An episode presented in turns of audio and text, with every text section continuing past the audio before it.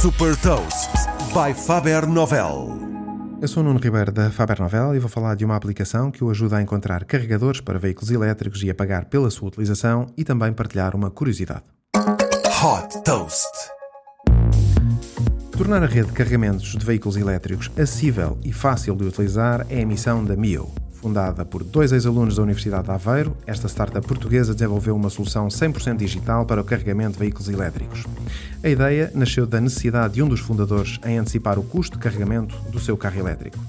Agregando e mapeando todos os postos de carregamento na aplicação Mio, é possível ver a localização dos postos, a disponibilidade e simular o custo do carregamento. Com base nestas informações submetidas pelos utilizadores, são enviadas notificações com atualizações em tempo real sobre o posto que pretende utilizar. Por exemplo, se se encontra livre, ocupado ou em fila de espera. Os proprietários recebem ainda recomendações sobre qual a tomada mais adequada ao seu carro, com indicação da velocidade e duração do carregamento e também qual o preço. Um dos pontos diferenciadores é o facto de poder fazer o pagamento na aplicação no momento em que é feito o carregamento, através do cartão virtual Mio Charge and Pay. Uma novidade, pois tipicamente os pagamentos são feitos mensalmente.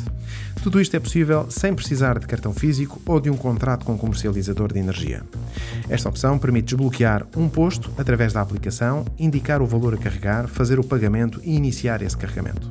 Lançada em 2019, a Mio já tem mais de 27 mil utilizadores em Portugal.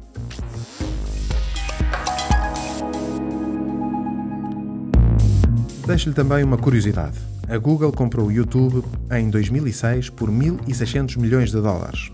Em 2021, o YouTube fatura em publicidade o valor da sua compra, ou seja, os 1.600 milhões de dólares a cada 25 dias. Saiba mais sobre inovação e nova economia em supertoast.pt.